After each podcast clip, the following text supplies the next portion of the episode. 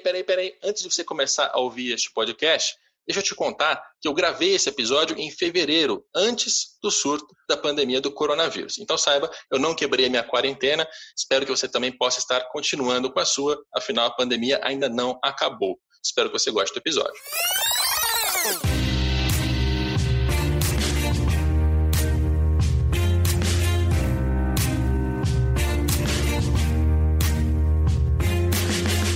Ouvintes do Globoesporte.com, eu sou o Rodrigo Capello, cheio de Dinheiro e Jogo, e hoje nós falaremos mais uma vez de estruturas societárias, empresas, associações, só que desta vez com foco na França.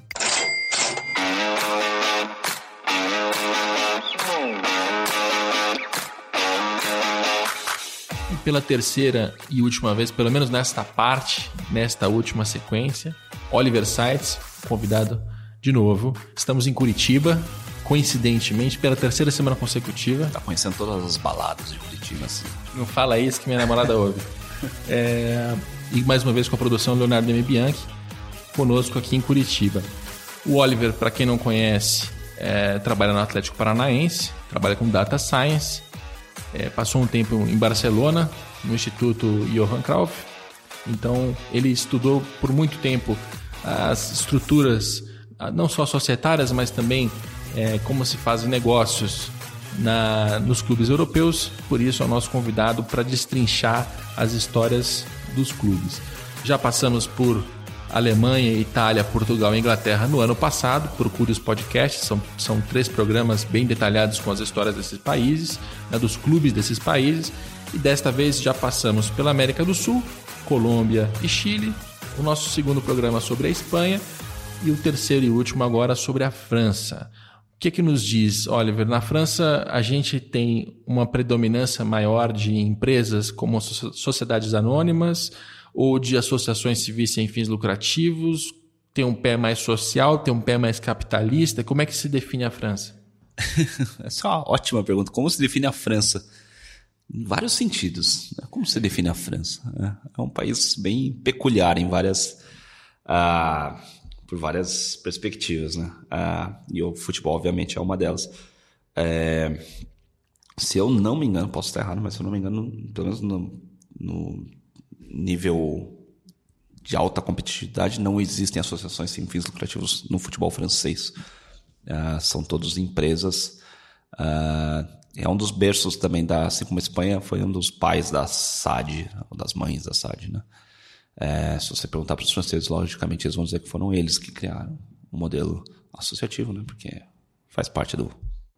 É a SAD, é a Sociedade Anônima Desportiva, que é um tipo específico de, de, de SA é uma, futebol, é uma empresa com, que reconhece as peculiaridades do futebol, dá algumas isenções fiscais por conta da função social. Alguns benefícios, algumas regras adicionais também. Exato. Mas a relação da França com o futebol é bem. Acho que, vai, acho que vale começar por aí, porque ela é bem peculiar, né? É, a França não é um país super do futebol. E, e, o que dá uma certa raiva, porque os caras ganham. Tem um monte de jogador, os caras. Uh, ganham Copa do Mundo, chegam em finais de Copa do Mundo. E, não, na verdade, não é muita gente que tá aí pro futebol na França, né? O futebol... Oh, a França é um mercado super dividido em vários esportes. É, tem gente que é, não gosta mesmo de futebol, é super comum, é relativamente normal ter, as pessoas não gostarem de futebol na França. É um país muito vinculado ao rugby, é, principalmente no sul da França. Uh, e é um país que até esse momento, Paris Saint-Germain, Qatar, é, não tinha uma grande um, identidade do futebol uh, na capital, o que é uma raridade. Né? Se pegar na Europa, as capitais em geral são super envolvidas com o futebol. A maioria delas bem sucedida, tirando Berlim, que é meio mal sucedida. Berlim tem um talento de errar com o futebol Hertha de Berlim é clássico, assim, mas. É, mas pegar Lisboa, é, Madrid, enfim, Roma mesmo, ainda que não sejam os principais clubes da Espanha, são é, da Itália, são, são forças. É. E Paris nunca teve muito aí, né? Teve aquela geração dos anos 90, é, mas nunca foi uma cidade que conhecida por seus clubes de futebol, né? Até que uh, há o um investimento do Qatar no, no Paris Saint-Germain, e aí há um investimento, essa tentativa uh, de fazer o, o, o, a, o, o clube da cidade ficar uma força global. Mas os clubes franceses não, não estão, não tirando agora, nesse momento, para o Saint-Germain, em geral não figuram entre os, os grandes clubes do mundo, os grandes clubes europeus, né? a não ser pontualmente uma coisa e outra. E, tira, e se você adicionar o fato de que a França é um dos das principais forças econômicas da, da Europa, né, em teoria ela deveria ter um futebol, um, uns clubes de futebol muito mais desenvolvidos do que ela tem. Uh, então ela é um mercado bastante peculiar em vários sentidos. É, até antes de falar dos clubes, eu lembro de ter lido numa coluna recente do César Grafietti na Infomoney de que o futebol francês é onde se vende melhor jogador. É, eles até têm, de uma certa forma, uma, uma caracterização ali de, de ser um celeiro de craques, é, fazem referência frequente a, a Claire Fontaine, que é a, a, o centro de treinamento da seleção francesa, que até tem uma, uma, uma, mecânica diferente, né? É um centro de treinamento que recruta os jogadores e ele, ele treina. Não é, não é que o jogador faz parte de, uma, de uma equipe, hum, de um clube, hum. cada um treina do seu jeito e a seleção junta. Não, a Claire Fontaine, ela, ela centraliza esse treinamento, né? Sim. É, ele é um mercado que desenvolve muitos jogadores. Uh, eu não diria que ele é o principal, porque aí você teria que colocar uma certa proporcionalidade e pensar no futebol holandês, por exemplo, ou futebol belga, é, até o próprio português. Né? Uh, agora, a França ela tem um passado que favorece ela em alguns, algumas partes do futebol, que é esse passado colonial, né? essa ligação com muitas colônias espalhadas uh, pelo mundo afora, que facilita a, a imigração, os, os procedimentos de imigração, e como nesses países que eram antigas colônias, a economia não é não tende a ser pujante. Então existe um canal mais acessível do jogador é, sair do seu país e para a França e, e dali para a França para algum outro lugar. Não necessariamente esse jogador foi desenvolvido uh, na França, né? É, lógico, muitas vezes sim, mas às vezes o canal também é estabelecido por, por essa cadeia de valor que existe entre um país ex-colônia, a França e o mercado externo. Adiciona isso um fator financeiro, a França não é um país que, porque ela não tem o futebol no seu core, né? não é um país que paga muito por futebol. Então não vai pagar muito por salários. E quando paga, uh, tira muito dinheiro do cara porque o imposto é muito, muito grande. Né? Então, é, por, conta, por conta disso, o, há um incentivo do jogador não ficar na França. E como ela tem essa, esse desenvolvimento de jogadores, essa, ela tem uma cultura de desenvolvimento de atletas é, mas ela não tem uma cultura de pagar caro por atletas. Você tem países como a Inglaterra que absorve esse mercado. Né? Então, muitos dos jogadores franceses vão jogar na Inglaterra. Começou muito fortemente com o Arsène Wenger no Arsenal, que montou um, um time que era basicamente uma estrutura francesa. Uh, e hoje tem jogadores franceses espalhados por toda a Inglaterra, uh, que é um país que não tem uma cultura de desenvolver talento e paga muito por jogadores já prontos. Né? Então, essa cadeia de valor, a França está muito bem inserida nela. É isso, isso explica uh, o gráfico que tem na coluna do César, que mostra a, a relação que ele faz ali é da, o valor arrecadado com a quantidade de jogadores vendidos. E quando você tira a proporção dessas duas coisas, a França tinha, uma, tinha um valor por jogador que era maior do que, do que outras ligas. Uh, agora, entrando já nas, nas características dos principais clubes, é, a gente tem que falar de Paris Saint-Germain, que vende um investidor estrangeiro, compra o clube, um projeto geopolítico global, mas vamos deixar para daqui a pouco e começar por, pelos mais tradicionais. É, o Lyon, é, acho que é um clube que nos anos 2000 dominou a França de uma maneira absurda, né? Para mim é modelo. Modelo. O Lyon é modelo de clube de, de gestão de clube de futebol. Porque é um clube que cresceu aos poucos o Lyon é hoje uma decorrência de um investimento feito pelo Jean-Michel Aulas há muito tempo.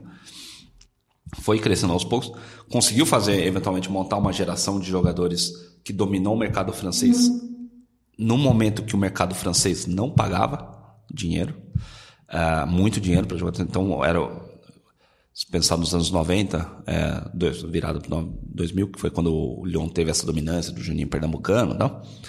Lyon ganhou sete vezes seguidas o campeonato francês. E o que era o futebol francês na Europa naquela época? Nada. Porque o que, o que mais que o Lyon conseguiu? Ele não conseguiu dominar tanto tempo o futebol francês, mas competitivamente, quando, quando se uh, comparava aos outros clubes, países vizinhos, etc. E tal, Nível europeu. Não não representava nada. Que, de novo, para a França, sendo um país pujante, etc. Tal, é, com uma economia muito mais forte, é, era uma, é uma questão a ser analisada.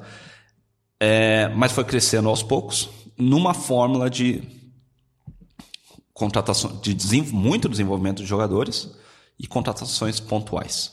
Né? O Lyon tem estratégias muito bacanas de, de recrutamento, que eu acho que são modelos. O Lyon, por exemplo, tende a não contratar atacantes.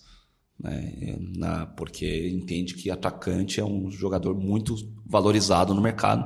Então a melhor coisa a se fazer é desenvolver atacantes para outros clubes. Né? Ou contratar jogadores que estão subvalorizados em algum outro mercado. Por exemplo, uh, o Dembélé, o, o, não o Dembélé que só se machuca, o Dembélé que de fato joga toda semana, é, foram buscar do Celtic, que era um mercado subvalorizado, escocês, né? Se o, Dembélé é, tivesse jogando na Inglaterra, eles não traziam. Trouxeram o Dembélé porque era um cara que estava lá perdido uh, numa liga que pagava pouco. Então, eles trouxeram o Dembélé, é um atacante que eles contrataram.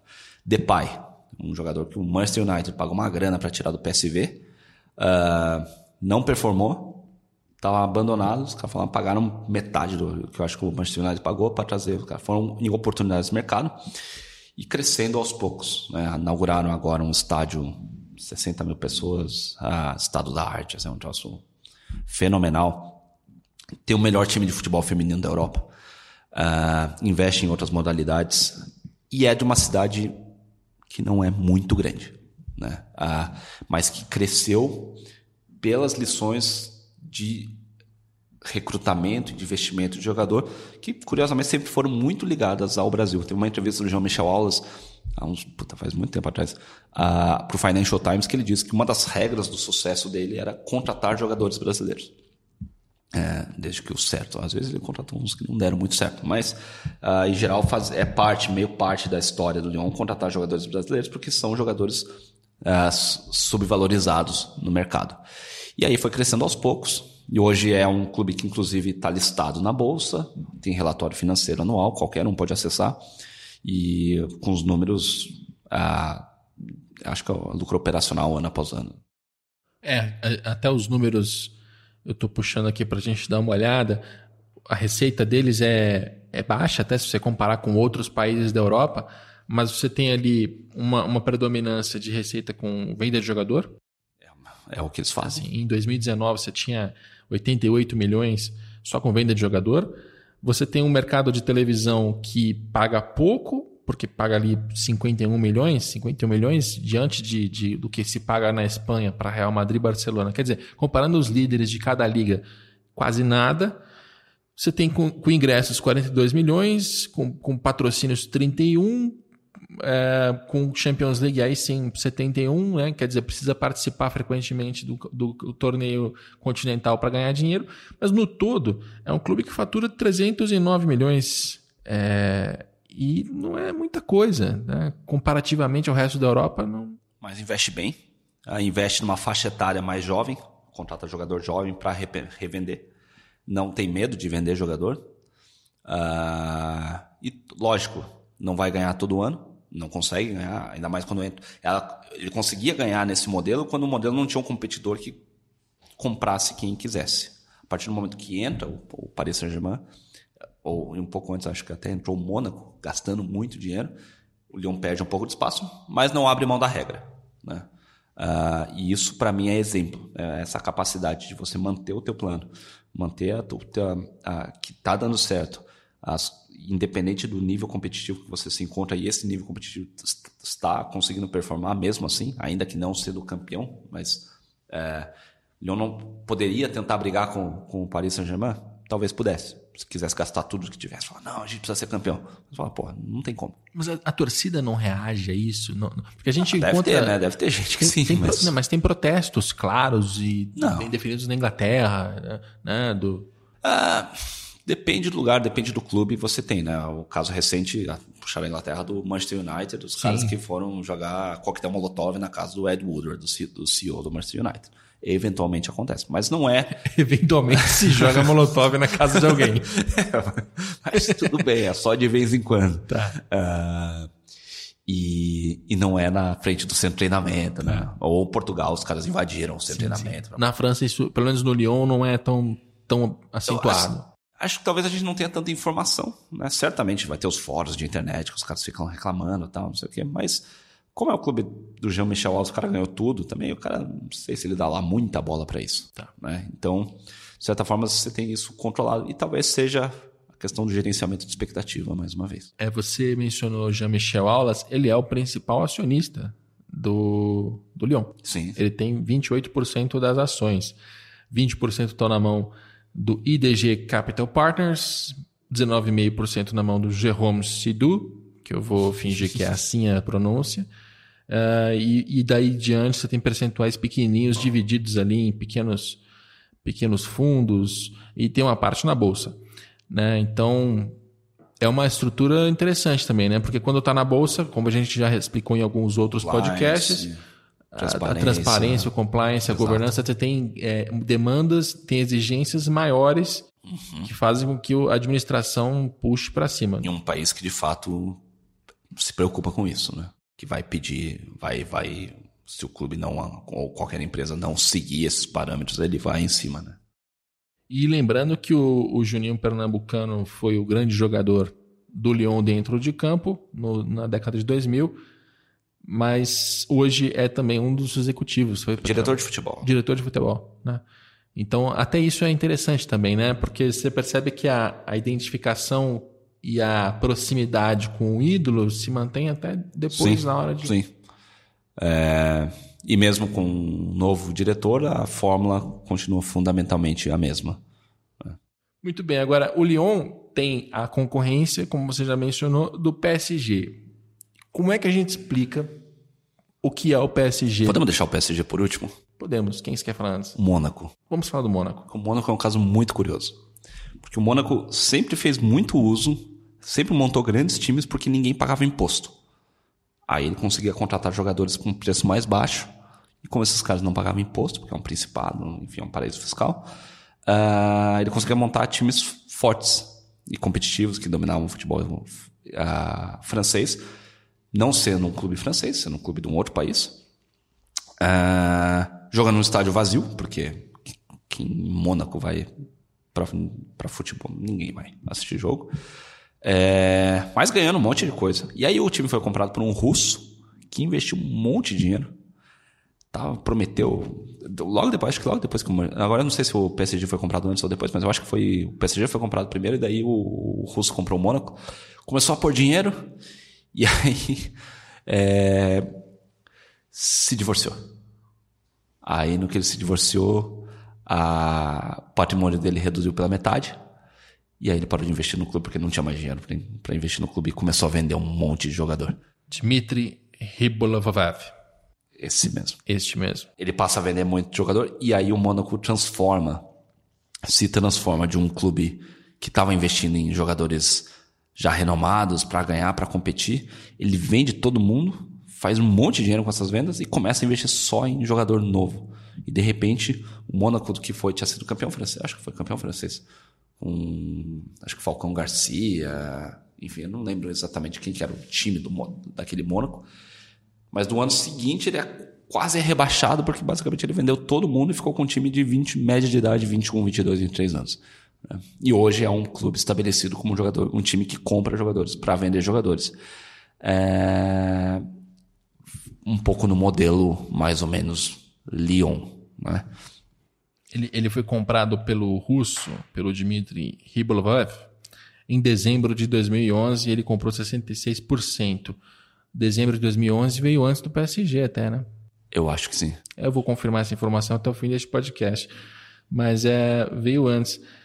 E, e, é curioso isso, né? Porque mostra como essa, esse, essa possibilidade de você tirar dinheiro de um investidor para colocar no futebol, não tirar, o, o investidor pegar o dinheiro dele e colocar no futebol, tem também uma instabilidade que claro. depende, inclusive, do casamento do cara, né? Do casamento ou do passaporte dele, que é o caso do Abramovich com o Chelsea, que é o, por causa que a Rússia começou a investir, a supostamente assassinar ex-agentes russos, é, houve um bloqueio dos passaportes dos oligarcas russos, a cidadania foi bloqueada, etc e tal. O cara parou de pôr, pôr, pôr, dinheiro no Chelsea. Então, de repente, o dinheiro cessa, né? E dependendo da relação ali, a política, enfim, qualquer coisa que possa ver com o investidor, esse dinheiro pode acabar do dia para a noite, né? Por mais rico que o cara seja, pode sumir. Que, eventualmente, pode ser o caso de acontecer com o Paris Saint-Germain, por exemplo, né? Porque é um clube que claramente está gastando, uh, gasta mais dinheiro do que gera, né? Lógico, dá uma, sempre tem um jeitinho ali de você parecer que não, mas fundamentalmente é... E é o único clube dos grandes clubes que é explicitamente a propriedade de um governo, né? Porque ele é parte, ele é, ele é da Qatar Sports Investment Authority ou ele é dono, ele é o dono dele é a Qatar Sports alguma coisa que é faz parte da, é o braço esportivo do governo do, do Fundo Qatar. Soberano do Qatar, Sim. né? Ah, que controla muitas coisas, inclusive muitas coisas na França. Ele é dono das maiores empresas francesas, de algumas das maiores empresas francesas. É, tem participação em uma, uma cacetada de coisa a na Porsche, participação na Volkswagen, enfim. E o PSG, para ele, é um pedacinho, um pedacinho muito pequeno uh, do investimento. É, eu acho que o total de ativos do PSG é 0,2% ou 0,5% do total de ativos da Qatar Investments Authority. Então, realmente, para os caras, é, não é nada. É porque o Catar tem uma, uma característica ali geopolítica que é complicada, né? Porque ele está é o pior lugar do é mundo. É um lugar do mundo estar. ingrato de se estar. Porque você tem. Ah, você está no meio ali do, do Oriente Médio, né? Próximo da África, com um monte de conflitos armados em volta. Eles estão sentados em cima de reservas de gás natural, que são das maiores do planeta, por isso tem tanto dinheiro, né? Porque vendem esse gás natural. E o governo do Catar começa a comprar partes de negócios no mundo todo, então tem, tem negócio. Tem, tem, algumas coisas vinculadas a isso, né? Essa questão da região é que você, de um lado, você olha do Catar, você olha para um lado, você está olhando para o Irã, você olha para o outro, é a Arábia Saudita. Os dois países que mais se odeiam, duas das maiores rivalidades do mundo, geopolíticas do mundo, e dos países com muito dinheiro para se matar muito fácil. Né? E o Catar sendo uma, um pequeno país com essa grande reserva de dinheiro, é muito fácil ser invadido. Né? Tem mais gente no, no, exército da Arábia Saudita do que morando no Catar. Uh, e aí, para você ser invadido, é muito fácil. Né? O que, que você faz? Você duas coisas. Né? Primeiro, você mostra para o mundo que você existe. Então, se o Catar é um, vamos dizer, lá, um Uzbequistão, que ninguém tem nenhuma informação, ah, se a Arábia Saudita passar por cima, passa por cima do Iêmen, vai, do Iêmen que está ali, também ninguém ouve falar do Iêmen. E a Arábia Saudita está passando por cima do Iêmen hoje, há bastante tempo tem uma guerra gigantesca contra o Iêmen, ninguém fala nada porque ninguém sabe que o Iêmen existe. O Qatar não, o Qatar já é uma figura global. Né? Pô, a Arábia Saudita começa a fazer um movimento contra o Qatar, fala, opa, peraí, não é tão simples. Vai soar o alarme da França, vai soar o alarme da Inglaterra, vai soar o alarme dos Estados Unidos. Fala, opa, peraí, calma, não é bem assim. E uma outra coisa, você, quanto mais dinheiro você, como família, é, que também é o Qatar é de uma família real, né? ou, ou, de um é, os ao que life, ao que life. Uh, o que você menos quer nessa situação é deixar o teu dinheiro no Qatar, né? Porque se o teu dinheiro está ali no Qatar, a hora que invadirem, tchau, né? Você perde o país e você perde o dinheiro. Então, uma boa estratégia financeira, nesse caso, para a família que é, comanda a, a, o, o, país em si é: entrou dinheiro no país? Tira. Joga para algum lugar, outro lugar mais seguro. Joga para a França, leva o dinheiro para os Estados Unidos, leva o dinheiro para a Inglaterra. Vai, vai criando patrimônio nesses países, porque se der alguma zebra no teu país, você corre e vai para lá. Entendeu? Então o dinheiro está preservado. E cria menos incentivo para os caras investirem, ou os caras invadirem o teu país. Se você tem uma reserva lá de 10 bilhões de dólares, vamos chutar um, um, valor, e você já compromete essa, você vende os direitos dessa reserva de 10 bilhões para um outro país, pega esse dinheiro e investe em outros negócios fora. Se a Arábia Saudita invadir o Catar e esses 10 bilhões de dólares estiverem vinculados à propriedade da Inglaterra, por exemplo, você está efetivamente roubando a Inglaterra e não o Catar. Então, o melhor cenário do mundo é falar: esse dinheiro, olha, eu estou sentado em cima de uma reserva aqui, só que esse dinheiro não é meu. Então, eu dividi ele com muita gente. Se você quiser brigar aqui, ó, os outros caras que você vai ter que brigar estão ali. São os caras que têm um pouquinho mais de gente do que eu. Uh, então, isso é uma estratégia. E a, nisso tudo acontece no momento pós-crise econômica, em que se perde liquidez no mundo todo, nos, países, nos, principais, nos, nos principais países do mundo, e, em que se havia muita liquidez nesses países uh, produtores de petróleo e gás natural, e aí os países falam: olha, vocês não querem trazer o dinheiro para cá? É mais, de novo, essa história é mais seguro, é, tem melhor fluxo de caixa, você vai estar com as melhores pessoas do mundo. Aí Sarkozy chega no Qatar e fala: meu amigo, vamos ali lá no Paris Saint-Germain, clube de futebol, põe o um dinheiro lá, putz, ganham popularidade, dá uma bombada na figura, vamos transformar as coisas de luxo, as pessoas ficam sabendo quem você é, etc e tal, criam estreitos vínculos de um país para o outro. Né? Então, tudo isso diplomaticamente começa a fazer sentido. E para o prestígio também começa a fazer sentido, né? porque de repente o Paris Saint-Germain, que era um clube que era muito conhecido por causa de hooligans muito violentos, e porque ninguém em Paris. A última coisa,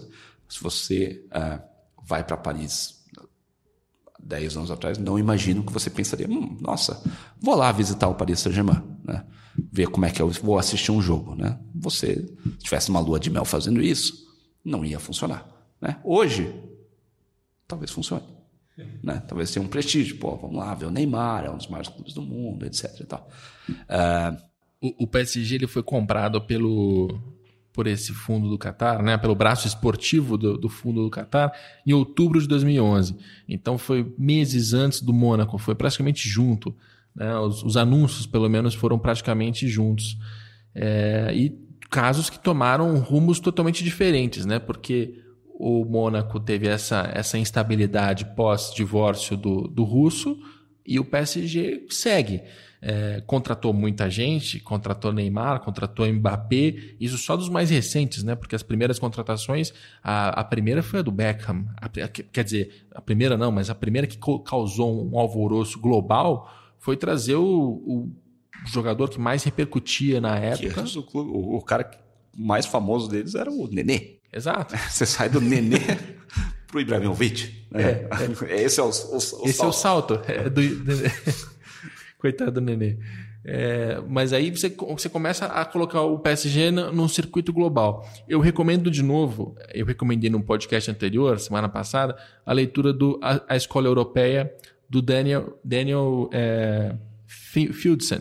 Dessa vez eu falei certo, costumo inverter Fieldsen, Sandfield, é um dos dois, é Fieldsen. É, leia porque neste, neste livro ele também tem um capítulo para o PSG em que ele conta como a administração do PSG ela é diferente das demais, porque eles enxergam o PSG como um, um item de fashion. De novo, 0,5%. É uma, é uma mas é uma grife, assim. É, não, eles não estão buscando o torcedor fanático. Esse torcedor fanático que estava lá antes, porque o PSG já existia, embora não fosse tão grande, ele ficou órfão e, e, e ele tá puto com isso, inclusive. Hum, hum. Ele, ele, se queixou muito, porque a, a, nova cara do PSG é o clube do tapete vermelho estendido na porta, com tudo, tudo de mais luxuoso, tudo de mais chamativo. O Beckham calhou bem com, essa, com essa imagem no princípio. O Ibrahimovic também é um, é um fanfarrão. Uh, e hoje Neymar e Mbappé também tem essa mesma característica. Então aquilo é para ser uma coisa assim de luxo, é um item de luxo no meio de Paris que e, e mudou bem a, a, a condução do, do, que era o PSG até então para o que é hoje o PSG, né? A imagem, a maneira sim, como se administra. E, e, dentro do PSG, o, o estádio está sendo reformado. As áreas VIP do estádio são bizarros. Assim, ó, o luxo que existe é, é impressionante. Uh, e é isso mesmo, é um acessório de luxo uh, de um país, né? ou de uma família real, que trata o PSG. O que, vamos lá, 0,5% é o que representa, acho que é 0,2% na verdade, acho que é 0,2% é o que representa o PSG para o ativo total, tudo aquilo que o Qatar tem. Do conglomerado Qatar. O que representa 0,2% para você, do que você tem? Cara, eu tenho muito pouco, então quase nada. Mas o que é 0,2%? Se você tiver 100 mil reais de patrimônio, que são 0,2%? E é menos. E é menos, hein? Mas se você tiver 100 mil reais. Vamos que eu ganhei um aumento aqui, que deu tudo certo. De patrimônio entre um pedaço da casa, um carro, os seus bens. O que, que é 0,2% de 100 mil reais? Faz a conta. Faça você, cara. Dizem que eu sou o cara dos números, mas eu uso Excel. Eu uso Excel para isso. Duzentão? 200 reais. 200 reais. O que, que vale 200 reais para você? O que, que você tem que é de 200 reais? Uma calça jeans? Esse, esse é o Paris Saint-Germain. É isso. Para... Essa é uma comparação correta, mas muito sacana, né? mas você está é dizendo o... que o Paris Saint-Germain é a calça jeans do, do Qatar. Qatar. É. mas é, ué, 0,2% do que o cara tem. Ah, Agora, é, é uma calça jeans, é, por outro lado, peraí, é, vamos equilibrar essa, essa comparação. É um whisky meia boca. Tudo bem, mas é, mas é um whisky meia boca que repercute muito mais do que aqueles, aquela, aquele pedaço da empresa de petróleo que está no Reino Unido, aquele pedaço Exato. daquela empresa de gás da, da, Rússia. Traz uma, uma, uma projeção para o Qatar que esses outros negócios não trazem. Sim, sim. É uma e plataforma. Aí a, gente, aí a gente começa a entender por que esse investimento foi feito. É um Rolex falsificado. Né? Que você paga duzentão na, na, lá na, na 25 de março e todo mundo acha, pô, caramba, o cara é Alô, família real do Qatar que está ouvindo esse podcast. Eu não tenho nada a ver com isso. Quem está dizendo esses absurdos todos é o Oliver Sites. Mas nesse, é o valor, é uma comparação de valor. Nesse ela, episódio ela... é Olivier. Uh, mas, mas fundamentalmente é um acessório, não é uma coisa que faz parte do, do, do negócio. Né? O, o, tanto que o diretor, do, o responsável pelo, pelo, pelo, pelo, pelo PSG é um primo da família lá, não é um, o cara da família. Né? E não é muito longe do Manchester City também. Uhum. É, não tem uma ligação. É um acessório. É divertido ter. Agora, serve para muita coisa. Serve para você ser mais aceito em Paris. Serve para você levar o Neymar e o Mbappé para para Doha, serve para você fazer uma festa em casa, chamar o Neymar e o Mbappé, eles serem obrigados aí, porque é o chefe que está chamando. Uh, serve para você chegar e falar pro cara, cara, você quer ir lá no jogar uma bola hoje no treino? Não, não, não que os caras façam isso, mas talvez, mas eles poderiam fazer. O cara chega lá, bate bola aí com o Neymar, com o Mbappé um pouquinho e tal. Depois a gente almoça e fecha o negócio. Serve para esse tipo de coisa. Tá, agora deixa eu, deixa eu levar para um outro lado essa conversa. A gente já falou um pouco da, da estrutura societária, do, do tipo de negócio que fazem os clubes franceses, uh, mas tem um ponto desse PSG que eu acho é, fundamental. E aí a gente vai ampliar um pouco. Uh, assim, quais são os principais clubes da Europa?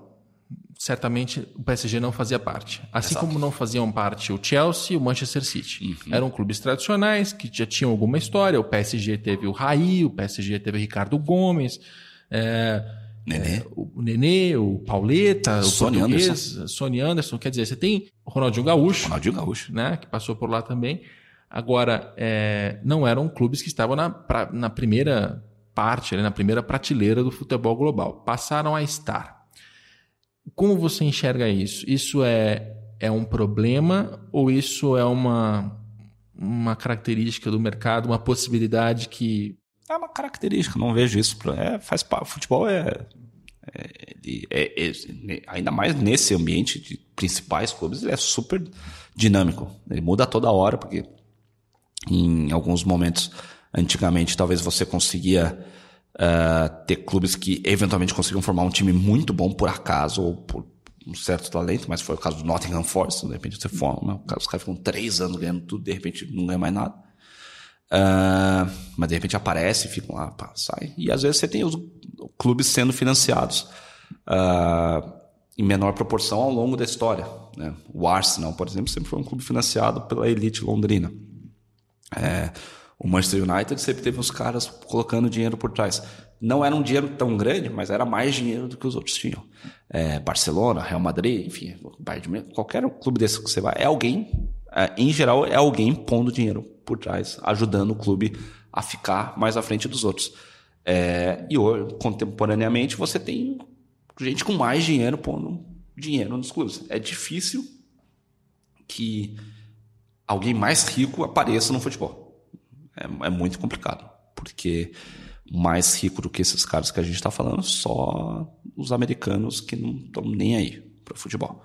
Uh, mas é, só um parênteses entre esses caras com muito dinheiro e futebol existe uma correlação direta entre quem são os donos dos maiores iates do mundo e quem são os donos dos clubes de futebol do mundo.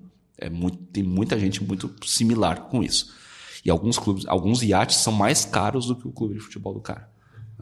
Uh, e, mas dentro disso, o, o, essa mudança de ah, pô, os caras não eram ninguém e de repente se tornaram é, é comum ao longo da história, muito comum. Né? Por exemplo, o próprio clube francês, o Olympique de Marseille, nos anos 90, reinava porque tinha uma certa ligação ali com um cara que colocava dinheiro que era um milionário da mídia local, mas uma hora o cara fez algumas besteiras e acabou o dinheiro, sumiu. Né? Chegou outro alguém, pegou o clube, o clube foi para baixo. Né? De repente, hoje é um fundo, acho que é um fundo americano que é dono do, do Olympique de Marseille. Aliás, fundos americanos são donos de vários clubes na França. Uh, uma hora chega um cara, põe muito dinheiro, puta, vai, vai subir, de repente acaba o dinheiro, vai baixar. Faz, é parte da natureza. Eu, eu entro nessa seara porque eu acho que essa discussão, frequentemente, ela, ela é um pouco distorcida é, no seguinte sentido. Quem são os maiores clubes da Europa? Real Madrid, Barcelona, Bayern de Munique Manchester United. São sempre os quatro os maiores faturamentos. Se não fosse City, Chelsea e Paris Saint-Germain, não haveria uma mudança ou pelo menos uma, uma, um chacoalhar ali das, das placas tectônicas. Esses clubes eles são os mais os de maior faturamento, têm mais dinheiro, então eles contratam melhores jogadores, ganham mais campeonatos, conquistam mais torcedores e simpatizantes tanto na Europa quanto no resto do mundo, avançam mais rapidamente no seu processo de globalização, faturam mais dinheiro, fazem a roda girar. E esse processo de desigualdade né, é, tá rodando no futebol europeu a todo vapor faz 20 anos. Uhum. E isso fez com que esses clubes chegassem a um patamar em que outros não alcançam mais. Até tem um texto na para não dizer que só eu sou o louco que estou dizendo isso, tem um texto é, recente na, no The Independent, uhum. uma longa reportagem passando exatamente esse recado. Olha, tem gente ali dizendo que, olha, se não for feito algo agora para conter essa desigualdade, a gente vai chegar ao ponto em que as ligas nacionais vão ser desimportantes, uh, vão, né? afinal elas já são vencidas sequen sequencialmente pelos mesmos clubes, como é o caso do PSG hoje na França, e não vai mais ter graça. Os caras vão, tipo, eles vão recorrer a uma liga europeia, em que vai uhum. ter só uma, uma nata e todo o resto vai morrer. O ecossistema do futebol vai se desfazer. É, agora, onde eu quero chegar com isso? Quando entra PSG, tem uma grande rejeição de muita gente pelo mundo que entende isso como uma, uma subversão do princípio esportivo, uma subversão do que é o futebol, uma subversão da parte social. Imagina, é, é melhor que exista um clube com raízes sociais bem fincadas, mas que eventualmente não tem capacidade de competir, do que um PSG que chega com dinheiro do Catar, é, com, né, quase que trapaceando. Parece trapaça, porque eles contratam todo mundo por valores absurdos o tempo todo. É, então, Vem cá, o que é justo? É, é manter aquela, aquela, aquela, aquele ciclo virtuoso de alguns clubes em detrimento de outros e manter essa desigualdade até chegar a esse colapso, que eu acho que vai chegar no momento desse? Ou é, de certa maneira, aceitar ou incentivar ou tolerar, não sei qual é o melhor verbo, para um investimento que nem esse do, do Qatar?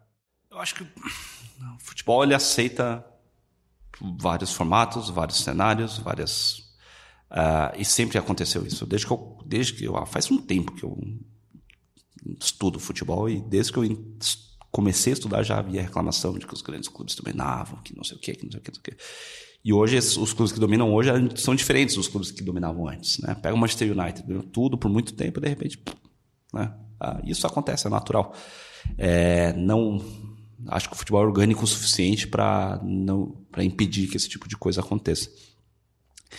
E se um cara quer pôr dinheiro no futebol, né? os grandes clubes do mundo, na verdade, sempre foram financiados pela cidade que eles estavam, né? Uma cidade mais rica, uma cidade mais industrial. É... O oposto disso seria um teto salarial, essas coisas que não existe, que é impossível você uh, impor no futebol. Não tem como você fazer. Então, futebol é o que é. Né? Uh, vai entrar gente com mais dinheiro, vai sair, as pessoas eventualmente saem, o clube tem um pico de performance, ele some. Uh, a gente tende a acreditar que o que está acontecendo no futebol hoje vai acontecer para sempre. Né? E certamente não é. Jogadores pioram, jogadores uh, ficam mais velhos, eles se aposentam, clubes perdem performance, clubes deixam de existir, faz parte. e os clubes que dominam hoje certamente não serão os clubes, os mesmos clubes que dominam, dominarão daqui 10 anos, a não ser o Bayern de Munique na Alemanha, porque aí vai ser sempre o Bayern de Munique. Mas, Mas eu acho que está sendo otimista, porque apesar de, de quando você começou a estudar, que você disse, quando que você fez a sua pós em Liverpool? Ah, 2005 eu comecei. 2005. E naquele momento o Manchester United era uma máquina imparável, né? Sim. Era, era um faturamento, era mais global, era, tinha mais títulos e tal. E, de fato, esportivamente, o Manchester United não conseguiu repetir desde então um período de, de domínio financeiro como, como aconteceu. Perfeito. Mas isso porque é, Real Madrid, Barcelona e Bayern subiram a ponto de alcançar e passar. Né? É... E porque chegou com gente com mais dinheiro Sim, na Inglaterra. Chegou gente com mais dinheiro. Que fez com que o faturamento do Manchester não fosse suficiente para. Agora, isso não tirou o Manchester United do jogo. Porque mesmo assim. É, Ainda, é, né? Okay, Por enquanto. Tá, tá, tá mal, não classificou para a Liga dos Campeões em algum momento, isso, isso é ruim. Mas ele ainda tem dinheiro suficiente para falar assim: peraí, quem é o melhor técnico do mundo que eu acho aqui? Ah, é o José Mourinho, traz. Paga um caminhão de dinheiro. Dá. Por, por enquanto. Errou, mas dá para fazer. Você, no futebol, você consegue contratar performance muito rápido, mas perder performance ela é um processo gradual. Né? Você consegue transformar um clube do nada em campeão de um ano para o outro, mas se você tiver muito dinheiro para você deixar de ser campeão, isso vai acontecendo aos poucos. Né?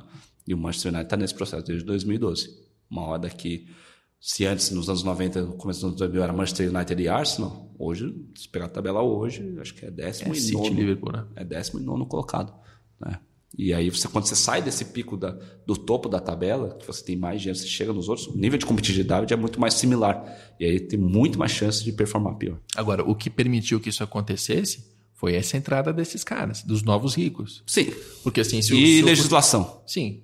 É, se o futebol europeu não tivesse os três, City, Chelsea e PSG, a chance do Manchester United ter mantido aquela, aquela soberania dele seria um pouco mais fácil. Um pouco mais fácil. Mas daí também entra um outro lado que é um desenvolvimento de performance. O futebol está ficando mais científico. Uh, está conseguindo clubes com menos recursos conseguem performar melhor caso ainda que o Liverpool tenha bastante recurso uh, mas está conseguindo performar muito acima dos clubes com mais recursos que ele porque está investindo melhor é, o próprio Red Bull tem feito isso também com menos investimento está conseguindo super performar o Ajax etc está tá desenvolvendo e nesse momento porque se você tem dinheiro você vai sempre querer e está investindo bastante dinheiro você está sempre querendo ganhar tudo e a partir do momento que você deixa de ganhar você para de pôr dinheiro né?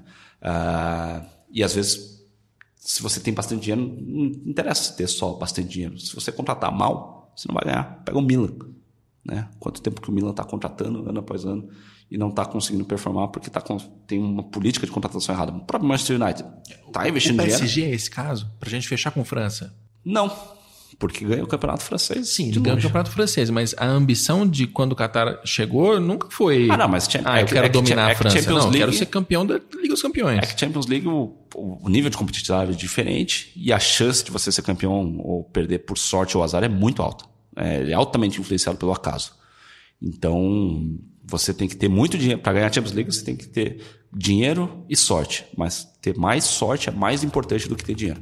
Agora, mas do que você tá, do que você conhece dos seus amigos do Qatar, você acha que eles vão abandonar o PSG não. se em cinco anos não chegar à Liga dos Campeões, não ganhar, não chegar a esse resultado esportivo? Isso desfaz o projeto? Você abandonaria a sua calça jeans por qualquer motivo?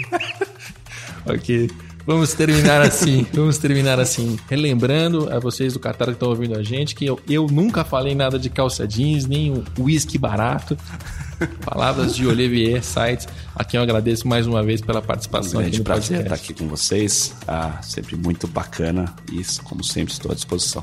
Já são tantos programas aqui no Dinheiro em Jogo que daqui a pouco você vai entrar com processo por direito trabalhista, por. Né? Ah, Vai dando a brecha, vai. Eu vou, eu vou me cuidar daqui para frente. Obrigado demais, olha. Imagina, eu que agradeço. Muito bem, esse programa teve a produção de Leonardo M. Bianchi, mais uma vez, coordenação de André Amaral e Rafael Barros. E a gente volta na próxima segunda-feira com Dinheiro em Jogo. Não mais sobre SAs, afinal a gente encerra hoje a nossa sequência do nosso especial SAs, associações, estruturas societárias de clubes pelo mundo.